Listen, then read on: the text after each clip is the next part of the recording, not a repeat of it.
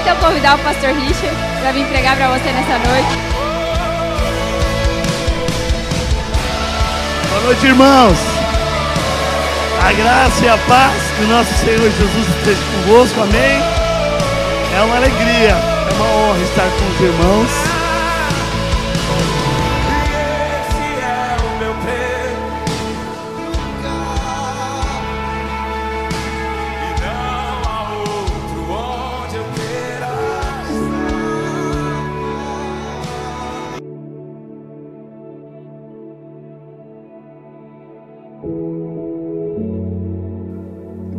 Compartilhar uma palavra com vocês. Gostaria que você abrisse a sua Bíblia, você que a trouxe, no livro de Gênesis, capítulo 37.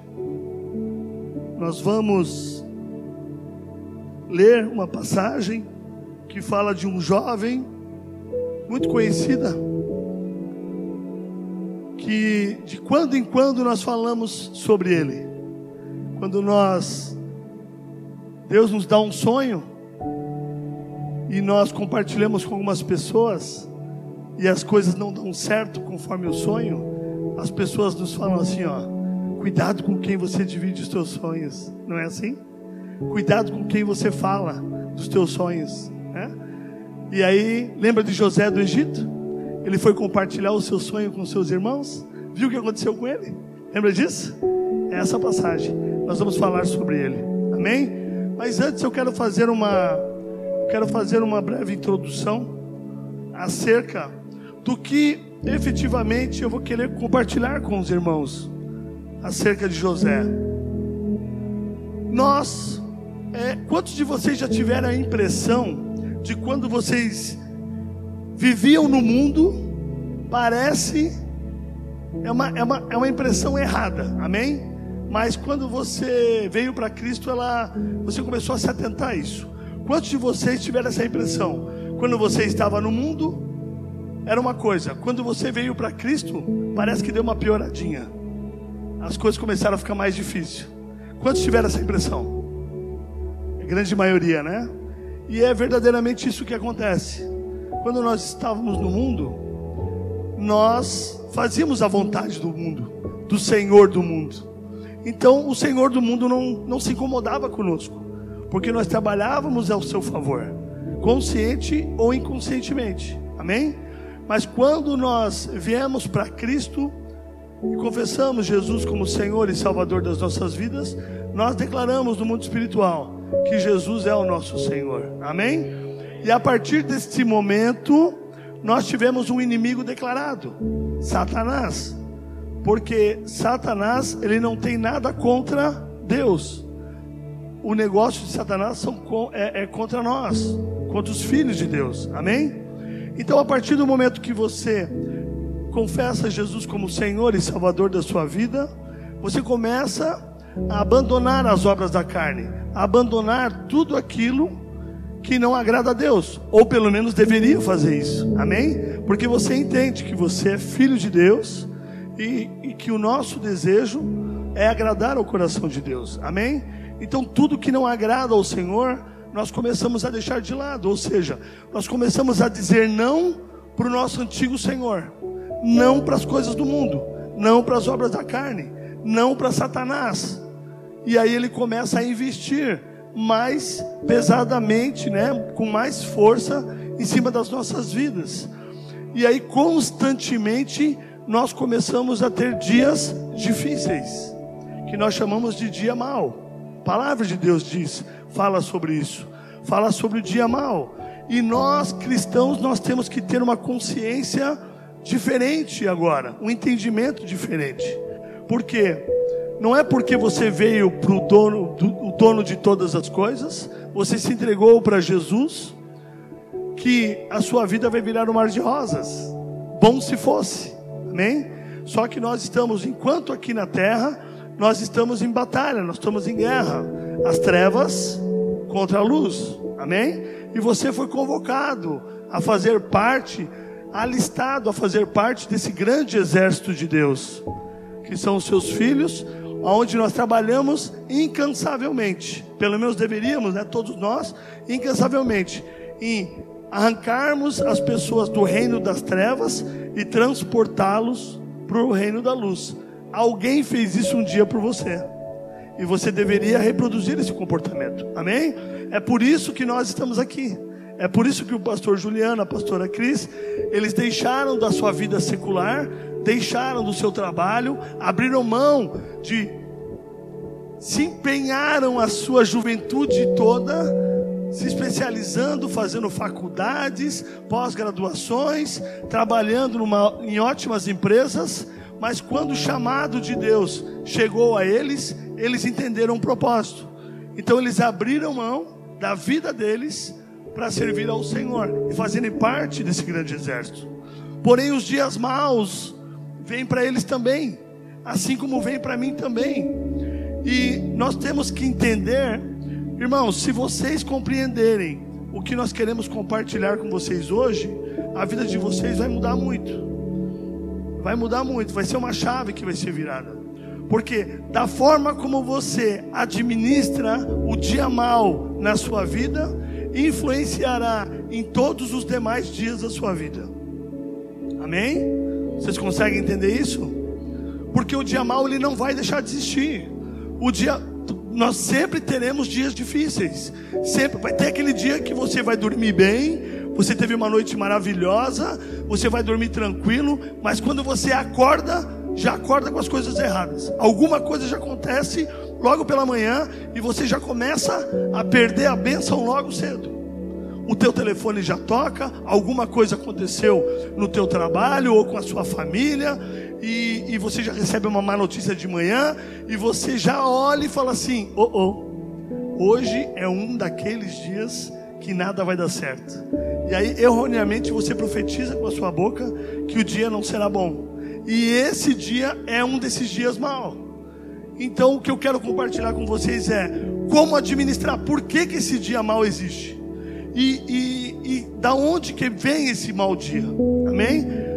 Aonde nós vemos que Deus ele já sabia que o nosso adversário não nos deixaria em paz, que ele iria aumentar os seus esforços para nos paralisar. Amém?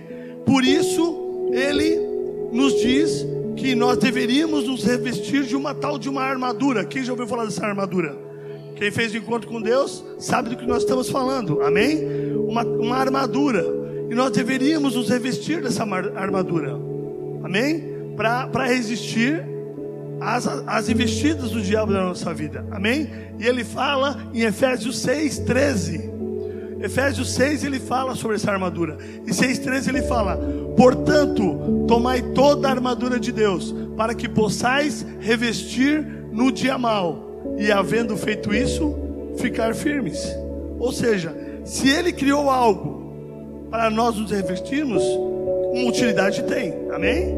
E ele nos alerta: vocês devem se revestir dessa armadura, porque vai existir dia mal. E como vocês são os meus filhos, eu já estou preparando vocês para que vocês fiquem espertos, porque o diabo não vai deixar de investir na sua vida. Amém? E eu escutei algo muito interessante que diz que Deus usa o diabo ao seu favor. Amém? Então Deus ele é tão perfeito, ele é tão maravilhoso que ele usa o diabo em seu favor, para que coisas aconteçam, para que o seu povo seja aperfeiçoado e para que o reino de Deus avance por incrível que pareça. Então, muitas vezes, coisas acontecem na nossa vida, e, e, e nós temos que entender que nem sempre é o diabo. Ah, Richard, então você está me dizendo que Deus faz coisas erradas para nós? Não, Deus ele não faz coisas erradas para nós, mas Ele permite que coisas ruins possam acontecer nas nossas vidas para que nós tenhamos crescimento espiritual, para que nós amadurecemos espiritualmente falando. Amém? Só que Ele é o Deus Todo-Poderoso. Ele não perdeu, ele faz isso, mas ele não perde o controle de nada.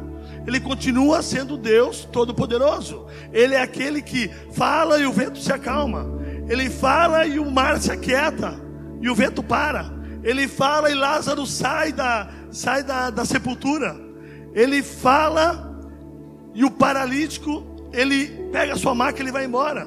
Ele fala e o cego Bartimeu volta, volta a enxergar. Ou seja, ele nunca Ele nunca perdeu e nunca vai perder o seu poder. Ele continua sendo Deus Todo-Poderoso. Ele não perdeu o controle de nada. Ele só usa as ferramentas exatas para as horas certas. Amém? E ele usa o diabo, nosso inimigo, em nosso favor nesses dias maus. Amém? Eclesiastes 7,14 diz: No dia da prosperidade, goza do bem. Amém? Então, no dia que está tudo beleza, fica contente, se alegre mesmo. Mas no dia da adversidade, considera, porque também Deus fez a este em oposição àquele, para que o homem nada descubra do que há de vir depois dele. Ou seja, quando está tudo bem, fique feliz, se alegre. Mas no dia que as coisas não estiverem indo muito bem, preste bastante atenção também. Porque Deus fez o dia bom e também o dia mau, um em oposição ao outro, para que nós não descobríssemos quais são os propósitos dele para a nossa vida. Porque propósitos existem, amém? Mas se nós soubéssemos tudo o que vai acontecer na nossa vida, até os propósitos se cumprirem, muitos de nós desistiríamos logo no começo. Você não ia querer pagar o preço. Você não iria querer passar por tudo o que você vai passar para que o propósito de Deus se cumpra na sua vida. Mesmo a vontade de Deus sendo boa, agradável e perfeita, você não iria, você não iria suportar. Então por isso que Deus esconde para que nós não tenhamos a revelação imediata. E os dias maus ele vem. Por quê? Para que nós possamos crescer espiritualmente, para que nós possamos ver que nós dependemos dele para que nós possamos suportar esses dias difíceis, para que nós possamos amadurecer, para que nós nos tornemos um marido melhor, uma esposa melhor, um pai melhor, um filho melhor, um servo dele melhor, um cooperador da casa de Deus melhor, um ser humano melhor, um filho verdadeiramente melhor, uma testemunha viva, pequenos cristos. Amém? Nós somos pequenos cristos. Lembre disso? Nosso caráter está sendo moldado, transformado. Amém? E Deus, ele, ele permite, né? E nós temos alguns exemplos na, na palavra de Deus que nos provam isso. Amém? Vocês lembram de Daniel? Daniel da cova dos leões? Deus não livrou Daniel da cova, mas ele livrou, livrou na cova dos leões. Ele fechou a boca dos leões. Amém? Lembra de Jonas? Deus deu um propósito para Jonas. E Jonas não quis cumprir o propósito de Deus. Deu uma ordenança para ele. E o que aconteceu? Jonas, ele ficou na, na barriga do grande peixe durante um tempo. E o propósito se cumpriu. Só que Deus manteve ele. Né? Nós entendemos que dentro da barriga ele chega a morrer dentro da barriga e depois ele volta a viver. Amém? Mas ele é, ele é cuspido pela baleia, pela baleia não, pelo grande peixe, né? Lá na praia Olha aí, ó. É o cavalo de Paulo, é a baleia de Jonas. Amém? É a velha criatura, irmãos. Gospe ele na praia para que o propósito dele se cumpra. Amém? Paulo, Paulo, olha quantos dias maus o nosso querido apóstolo Paulo passou, quantos açoites, quantas prisões. Mas por quê? Porque tinha propósito. Quantas pessoas Paulo não ganhou dentro da prisão?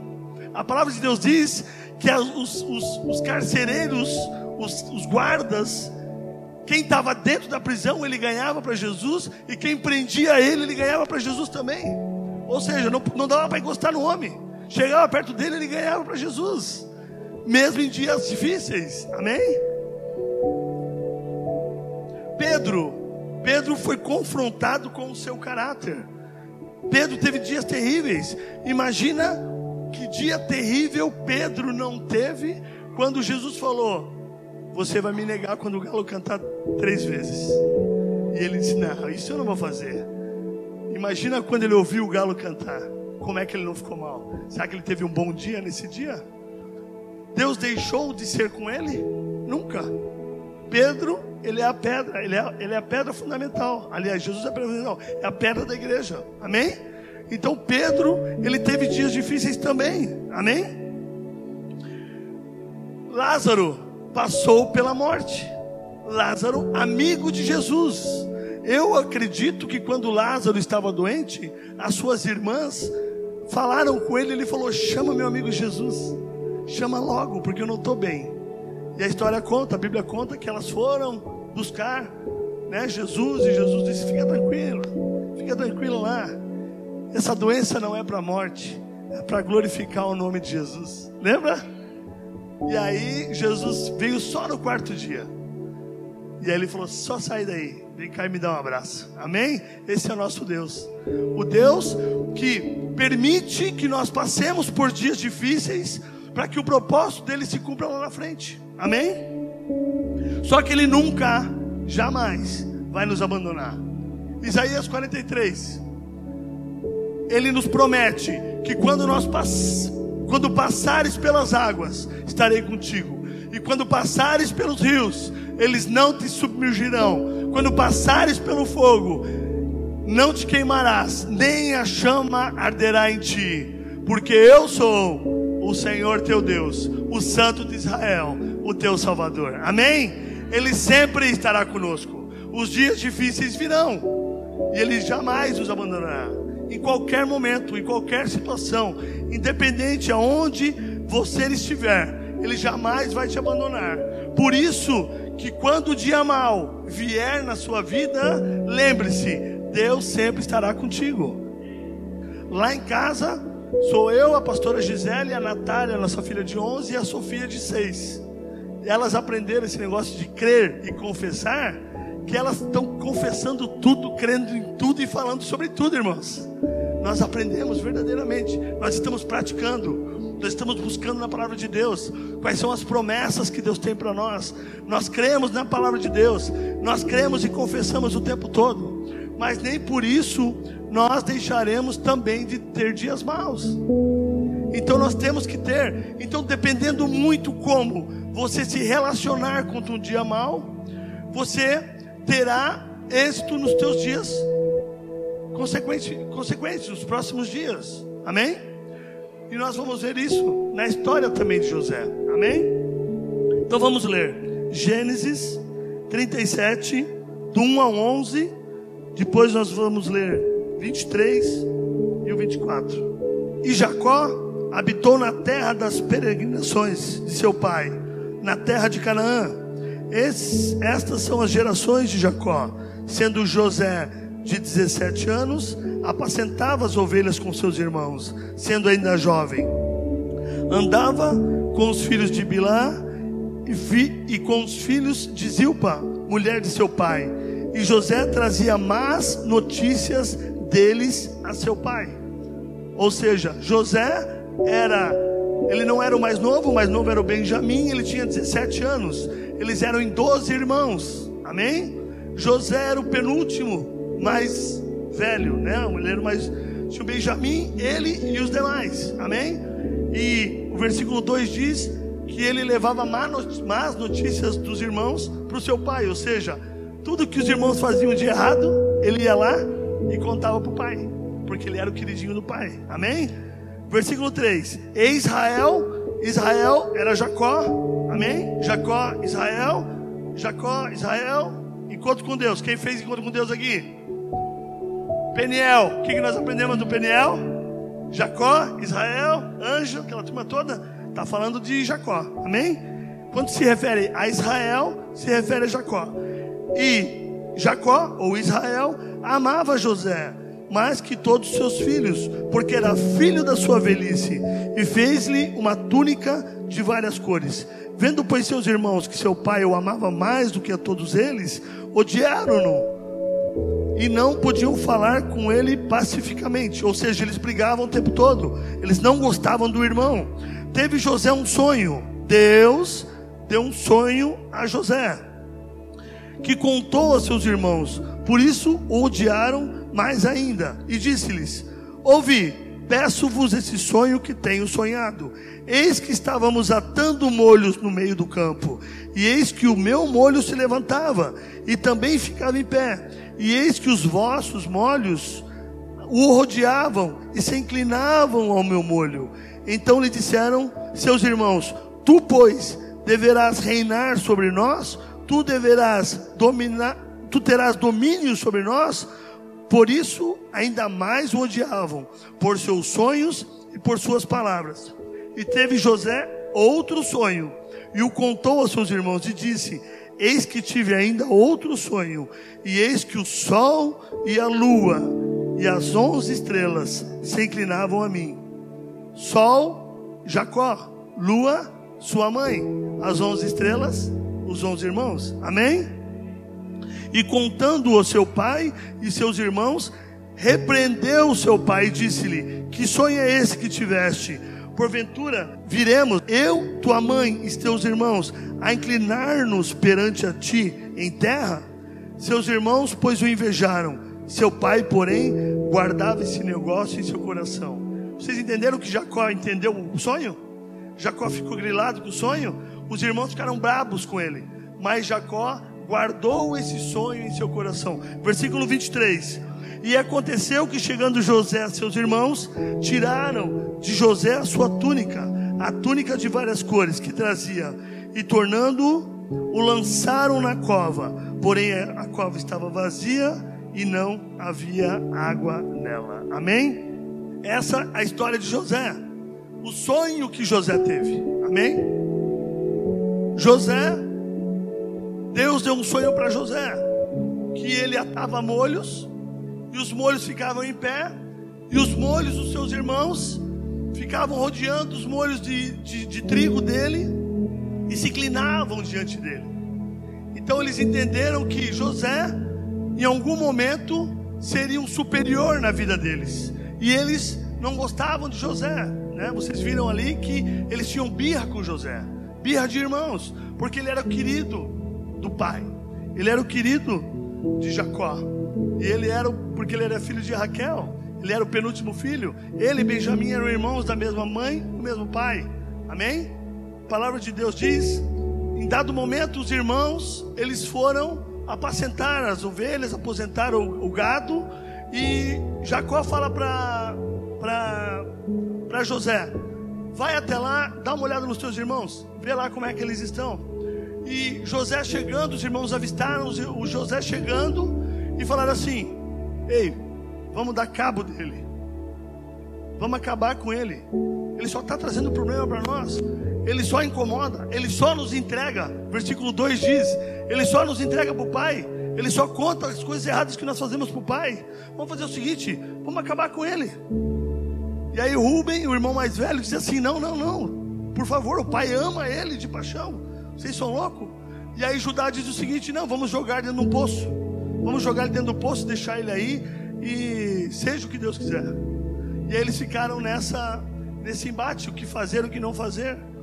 E aí o versículo 23 e 24 dizem que quando ele chega, eles decidem tirar as vestes dele que o pai havia dado de várias cores e jogá-lo dentro do buraco. E o buraco estava lá. E se você ler a história, é, a história diz que José gritava de dentro do poço. José berrava por misericórdia. José dizia: Meus irmãos, o que vocês estão fazendo comigo? Vocês estão loucos? Meu, está escuro aqui dentro. Eu estou com medo. Vocês, vocês pretendem me deixar aqui?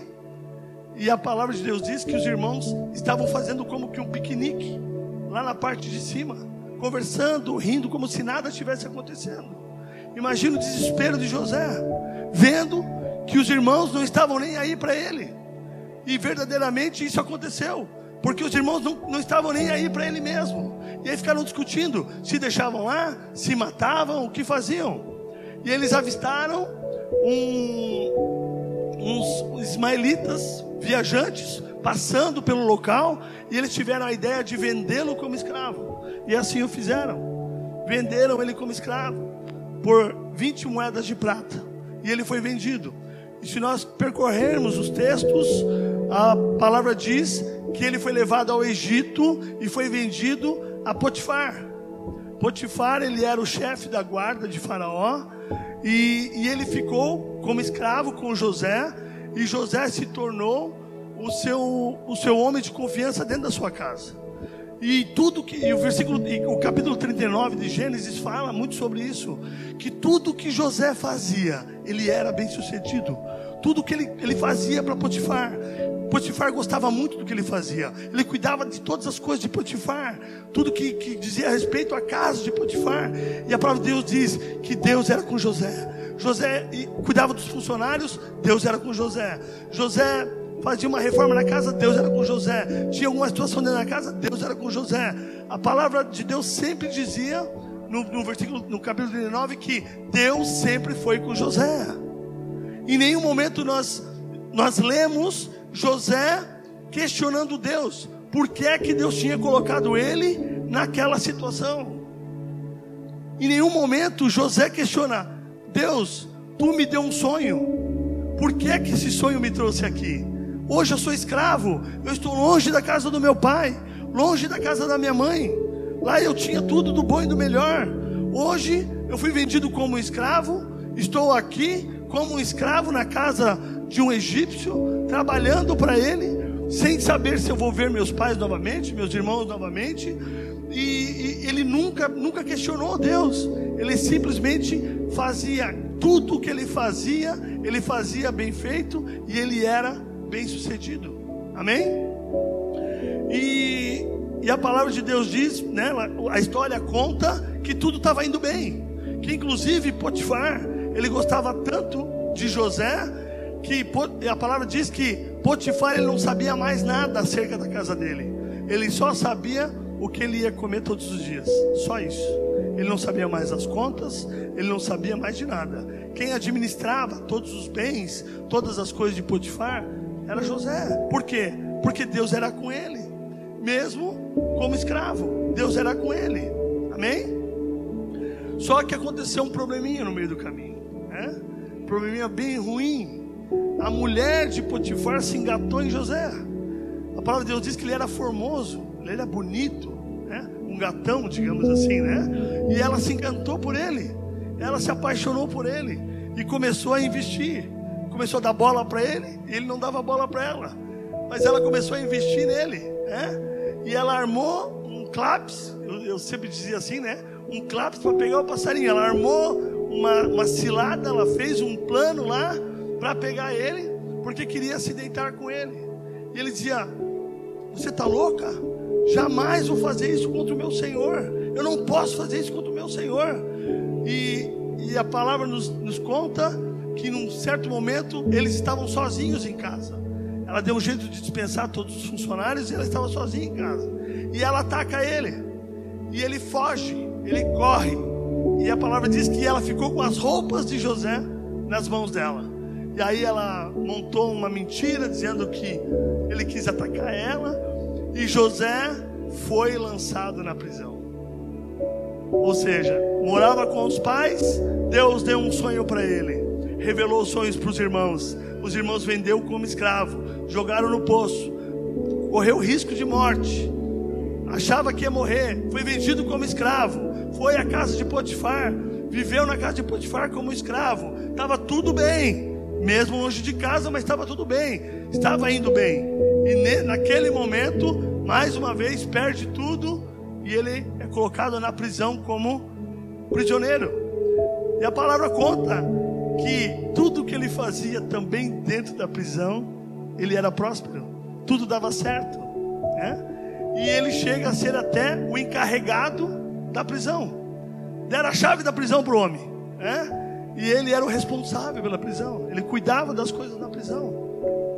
Ele cuidava de todas as coisas lá. E lá dentro da prisão, dois prisioneiros de Faraó era um padeiro e um copeiro, eles tiveram sonhos. E depois eles, eles, eles comentaram o sonho entre eles e ninguém revelava o sonho deles.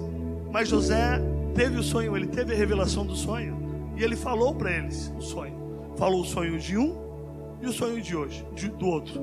Ele falou: vai acontecer exatamente isso com você e isso com você. E eles ficaram impactados com o sonho. E aí né, não, não, não, não me alongando mais, o que houve? Na manhã seguinte, se eu não me engano, um amanheceu enforcado, era o que o sonho dizia, e o outro foi liberado e voltou a trabalhar na casa de Faraó. Né? O padeiro sonhou E ele falou: O teu sonho diz que você vai morrer enforcado, e o copeiro, o teu sonho diz que você vai voltar a servir o Faraó. E foi isso que aconteceu. E ele falou para o copeiro assim: quando você, quando você for à casa de Faraó, se lembre de mim. Fale bem de mim ao Faraó, porque eu quero sair daqui, eu preciso sair daqui. Mas a palavra diz que ele esqueceu de José. E o copeiro voltou a servir Faraó e esqueceu de José. E José continuou lá um bom tempo. A palavra diz que ele ficou dois anos preso. Dois anos ele ficou preso. E Faraó teve um sonho. E o Faraó chamou os seus súditos, todo mundo lá, e pediu para revelar o sonho. Ninguém revelava o sonho. E o copeiro lembrou que alguém um dia revelou o seu sonho dentro da cadeia, que era José. José tirado da cadeia, deram um banho em José, botaram roupas bonitas nele e apresentaram a Faraó. E Faraó fala: Eu tive um sonho, e o sonho é este, este e esse. E ele falou: Eu tenho a revelação para o teu sonho. Nós teremos aqui no Egito sete anos de fartura, muita fartura. Tudo que for plantar vai dar, e vai ser em abundância, vai ser muita, muita, muita fartura. E depois dos sete anos de fartura, terá sete anos de seca. Então, o Senhor tem que plantar e guardar, porque senão você não vai ter, o povo do Egito vai morrer, porque a terra vai passar uma grande fome logo depois disso. E aí ele, ele, ele entendeu, gostou de José e convidou José a se tornar parte do seu governo, levantando ele a ser governador do Egito. Ele era o segundo homem mais poderoso do Egito. E o que ele fez? Assim como ele fez na casa de Potifar, assim como ele fez na prisão, ele também fez no governo de Faraó. E ele aplicou tudo o que ele já sabia. E ele construiu muitos silos. Ele colocou todo mundo para trabalhar, todo mundo para cultivar. E ele teve uma colheita fabulosa durante sete anos. Ele colocou todo, todo, todo o estoque em silos, guardou. Logo depois disso, vieram sete anos de seca. E a morte começou a tomar conta de toda aquela região. E aí, lá na casa de Jacó, se ouviu que lá no Egito existia comida, que lá tinha fartura, era o único lugar da terra que tinha comida. E Jacó fala aos seus filhos: Eu preciso que vocês vão até lá e tragam comida. E, e a história conta que os filhos foram até lá, compraram José identificou os irmãos, viu os irmãos, mandou chamar o irmão mais novo, Benjamim, que ele queria ver Benjamim, mas os irmãos, os irmãos não sabiam que era ele. E a história conta que eles foram, voltaram, foram e voltaram, até que tudo fosse revelado a eles. Eu quero que, eu preciso que, que vocês entendam que muitas vezes nós estaremos passando dias difíceis.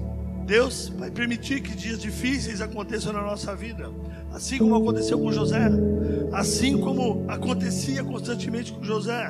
Isso vai causar muitas vezes dores em nós, dores na nossa alma, dores na nossa vida.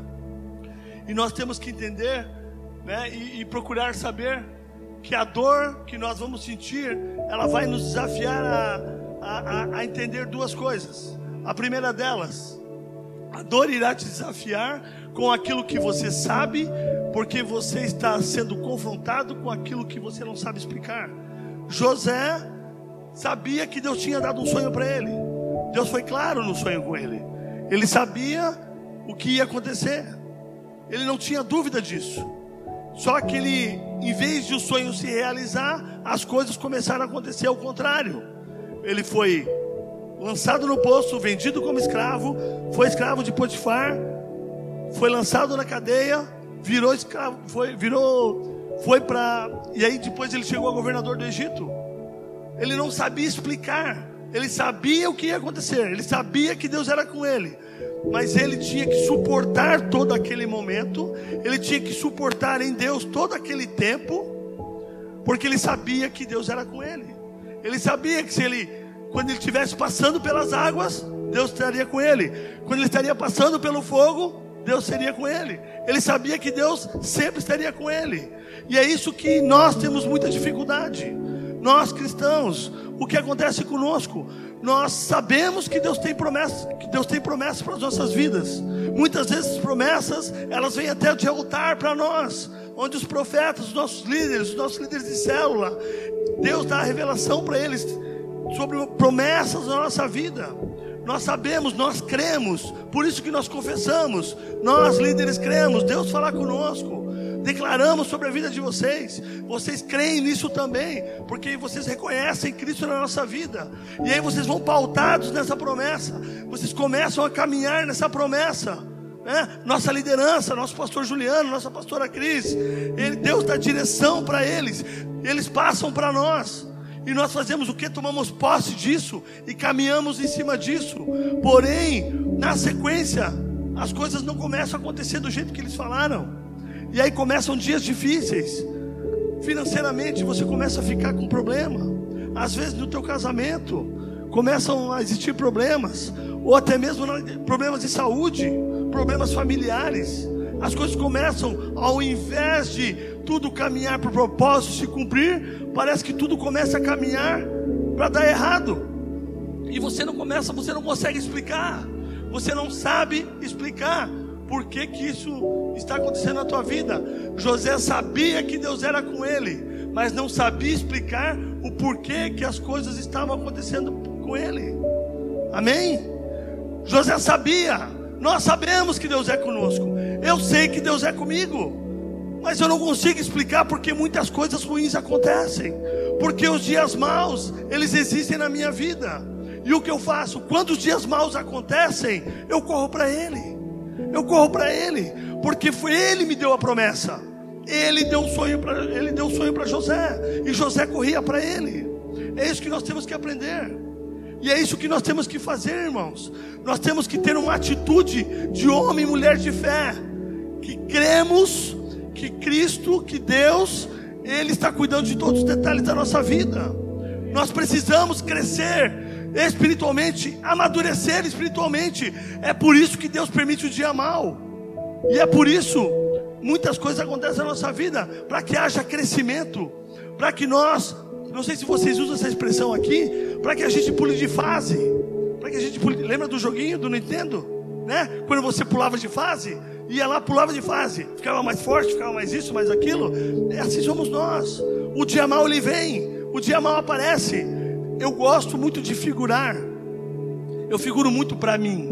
Quando eu, quando eu recém me converti, eu tinha muitos dias maus, muitos, porque eu cria, eu não vou contar nem a metade, Juliana, fica tranquila. É que realmente eu creio que o diabo investia muito forte na minha vida para me desistir daquilo que eu estava proposto a fazer, que era estar aqui compartilhando do amor de Deus com vocês, da palavra de Deus. E o diabo investia muito na minha vida. Aí sabe que eu, que eu comecei a figurar? Que me ajudava? Quando o dia mal vinha, quando o dia mal aparecia na minha vida, eu ficava assim: e agora? E agora? O que, que, o que eu tenho que fazer? Eu sabia que eu não podia me ceder à, à investida do diabo na minha vida, que eu tinha que perseverar. E eu ficava assim: Sabe o que eu acho que está acontecendo agora? Davi deve estar tá sentado com Elias, Moisés e aquela turma toda no céu. E eles estão tudo olhando assim. Ele não vai resistir. Aí Davi fala assim: Vai. Ele é um dos meus valentes. E aí Moisés diz assim: Não, não, não, não, não. Agora ele cai. E aí Elias diz assim: Não, não, esse é bom. Esse eu conheço. Eu conheço o mentor dele. Eu sei quem é o líder dele. Parece bobagem, mas funcionou. Eu resisti a vários dias maus. Vários dias maus. E aí toda vez que eu resistia, eu vibrava. E eu dizia, viu Davi? Tá aí. Acabou mais um dia. E assim eu ia de dia em dia. Porque eu era muito, eu era inexperiente espiritualmente falando. Eu nem entendia esse negócio de dia mal, de provação. Da onde vem isso? É Deus que coloca. Que, que, que, brecha eu dei na minha vida? Lei, lembra da lei? Que brecha que eu dei na minha vida? Qual é a legalidade que eu dei para o diabo estar tá agindo na minha vida? É? Falta de conhecimento. Oséias 4,6 diz o quê? O meu povo perece porque lhe falta conhecimento. Segunda coisa, Romanos 8, 28. E sabemos que todas as coisas contribuem juntamente para o bem daqueles que amam a Deus, daqueles que são chamados segundo o seu propósito. Amém? Sabemos que todas as coisas contribuem juntamente para aqueles que amam a Deus. Tudo que Deus faz é para honra e glória dele. Até o teu dia mal, ele é permitido por Deus para que ele seja engrandecido, para que o nome dele seja exaltado, porque é toda honra e é toda glória para ele. As promessas de Deus são para render glória a todas as coisas e não as algumas coisas. Então, até no dia mal, nós devemos honrar a Deus. Até no dia mal, nós devemos glorificar a Deus. Jesus, o teu amigo Lázaro está morrendo. Se você demorar, ele vai morrer. O que é que Jesus falou? Essa doença não é para a morte, é para glorificar o nome de Deus. Amém? Quando você estiver passando um dia mal, o que, que você tem que pensar? Por que, que, por, por que, que isso está acontecendo comigo? O que, que será que Deus quer com isso? Sabia que um tempo eu achei que a minha esposa ia me abandonar?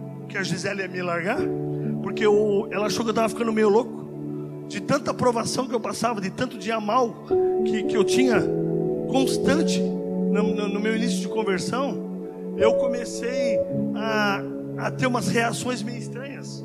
Então, às vezes, aconteciam algumas coisas muito, muito ruins. Meu telefone tocava.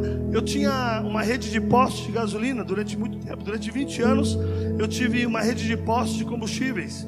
Uma época oito, outra época seis, outra época sete postos, sempre essa média. Então meu telefone ele fritava o dia todo, irmãos. Ele tocava o dia todo. Era só problema, era só pepino, era só confusão, né? Então muito, eu tinha muitos dias maus também por causa disso. E aí, num dado momento aconteceu um, algo muito ruim. E eu cheguei em casa e a Gisele falou: Você precisa ligar para posto tal, aconteceu tal coisa. E eu comecei a rir. Eu comecei a dar gargalhada. Ela falou: Meu Deus, tu não está preocupado? E eu comecei a rir. rir. Eu falei: ah. Ela disse: Meu Deus, mas o que está acontecendo? Tu não entendeu o que está acontecendo? Eu falei: Mulher, tu não consegue enxergar. Ela falou: Mas o que, que tu está falando? Depois que eu passar disso, eu vou ficar bem mais forte. Depois que eu passar dessa prova, eu não vou ser mais o mesmo, né? eu vou pular de fase. Gênesis 50, 20. José, ele sempre soube que Deus era com ele. Ele sempre soube que o sonho que ele teve veio da parte de Deus. Ele nunca questionou Deus. Por quê? Que ele estava passando por tantas coisas difíceis. Ele nunca questionou Deus. E a história conta que os irmãos chegaram, comeram na casa de José, e José manda eles de volta para a casa do seu pai, sem eles saberem que ele era José. Ele vai, os irmãos vão, falam para Jacó que o governador atendeu eles e mandou levar Benjamim e voltaram e assim por diante. E José se revela a eles. Fala assim: Eu sou o irmão que vocês venderam como escravo para os ismaelitas. E eles vêm se abraçam, choram. José recebe os irmãos. Se você lê com jeito, mas lê, irmãos, lê que vale a pena. Se você lê, a palavra de Deus diz que quando ele ele, ele estava, ele recebeu os irmãos na casa dele e ele conversava com os irmãos. Ele tinha que se, ele tinha que sair da sala que ele tinha e ir para outra sala para chorar. Aí ele chorava, se recompunha e voltava, de tão emocionado que ele estava. Ele estava muito feliz de ver os irmãos de novo. Ele estava muito feliz de ter os irmãos de novo. Ele estava feliz. Ele não guardava mágoa. Ele não guardava rancor. Ele queria, por quê? Porque ele sabia que aquilo também fazia parte do propósito. Porque Deus, Deus separou, separou José, levou José para o Egito, para que ele fosse a pessoa usada por ele para ter a estratégia, a revelação do sonho de Faraó, para ter o um mantimento, para salvar toda uma geração. só teve comida na terra naquela época porque José revelou os sonhos de Faraó. E ele pôde salvar os irmãos, ele pôde salvar o pai, ele pôde salvar a mãe, ele pôde salvar Benjamim, que era o seu irmão mais novo que ele amava. E ele, ele começou a entender o propósito. Quando ele viu, quando ele estava lá, quando ele viu os irmãos chegando, e os irmãos se prostrando diante dele, porque ele era uma autoridade, o sonho veio à sua mente. Dos trigos, dos feixes de trigo se curvando a ele. Lembra? Veio o sonho. Ele falou: O sonho está se concretizando. O sonho que Deus me deu há 30 anos atrás. 30 anos. Do dia, eu fiz as contas. Do dia em que Deus deu o sonho, ele tinha 17 anos. Até o dia do seu cumprimento foram 30 anos.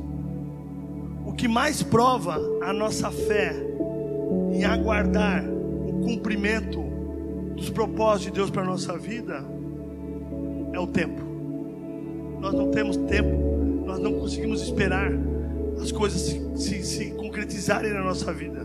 Nós queremos dar forcinha para Deus, nós queremos ajudar a Deus. Vocês lembram do episódio de uma pessoa que quis ajudar Deus? Deitando com a concubina, lembra com a escrava? Que pepino que deu? José esperou 30 anos. E no versículo 50, José conversando com os irmãos. Os irmãos, Jacó morre e os irmãos contam para José sabe, né? Tudo acontece ali. E os irmãos com medo, eles dizem: "O papai antes de morrer disse para você ter misericórdia de nós e nos perdoar".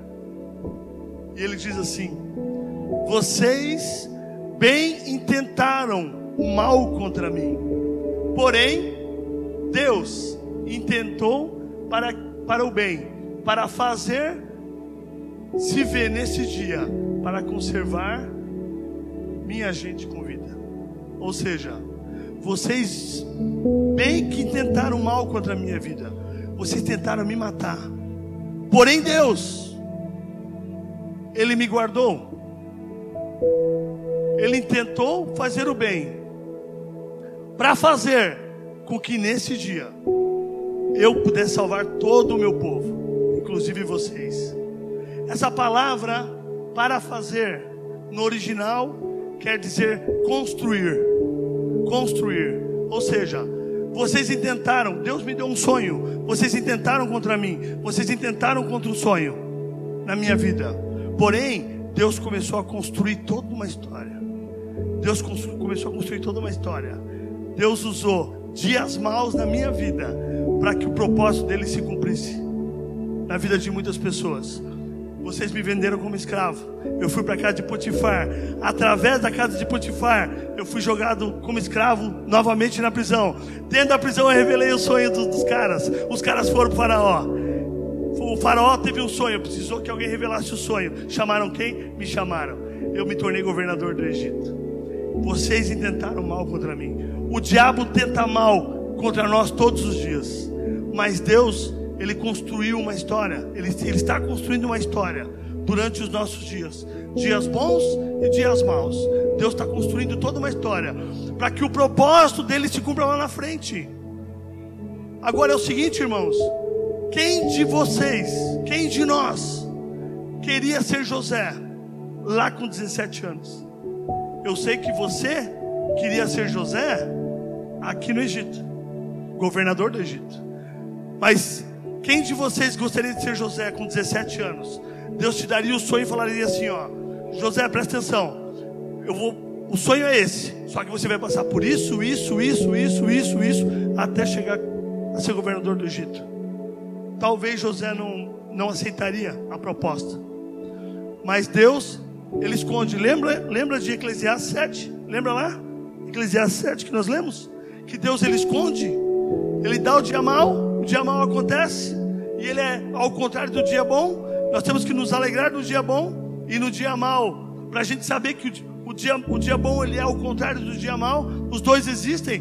Mas ele esconde justamente por causa disso. Porque o dia mal tem que existir para que o propósito se cumpra nas nossas vidas. Por isso que nós temos que ter, irmãos, um bom relacionamento com os nossos dias maus. Por isso que nós temos que administrar muito bem os nossos dias maus, nos firmarmos na rocha, buscarmos o Senhor, né, perseverança para nós continuarmos crendo, confessando a palavra de Deus o tempo todo, esperando, não querendo que Deus revele o que vai acontecer. Só descansa. Quando passares pelas águas, eu estarei contigo. Quando passares pelo fogo, eles não vão te queimar. Mal nenhum vai te fazer se você tomar alguma coisa mortífera, porque Deus, ele começou uma construção. Deus, ele começou uma obra na sua vida. Amém? Ele é o arquiteto da nossa vida. Ele tem tudo nas suas mãos. Nada foge do seu controle. Ele te construiu, ele te criou, ele te conhece, ele conhece a tua família. Ele tem tudo pronto. Ele é o construtor da nossa vida. Amém?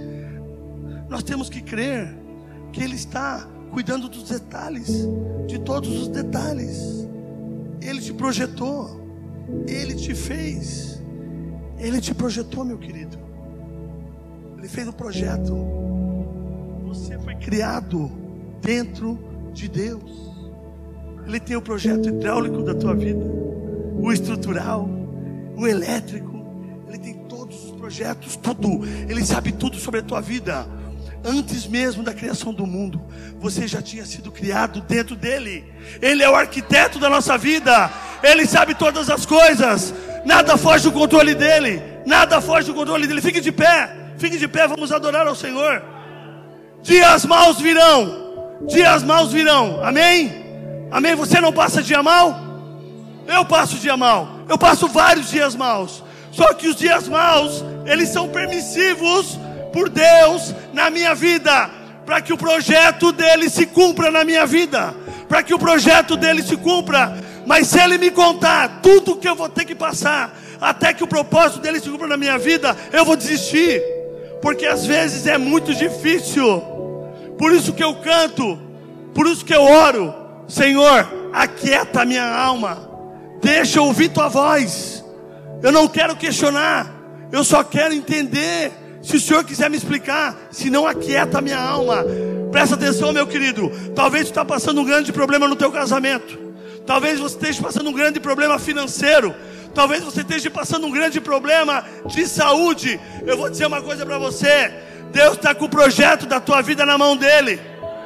Nada foge do controle dele. O dia mal, tá difícil passar esse dia mal aí? Creia, quando você passar pelas águas, você não será submergido. Quando você passar pelo fogo, você não vai se queimar. Se você tomar alguma coisa mortífera, você não vai morrer. Sabe por quê? Porque Deus está no controle da tua vida. Deus está no controle da minha vida. Ele é o arquiteto da nossa vida. O diabo pode tentar coisas más, coisas difíceis para nós, mas Deus permite para que o bem aconteça na minha vida, para que o bem aconteça na tua vida. Amém?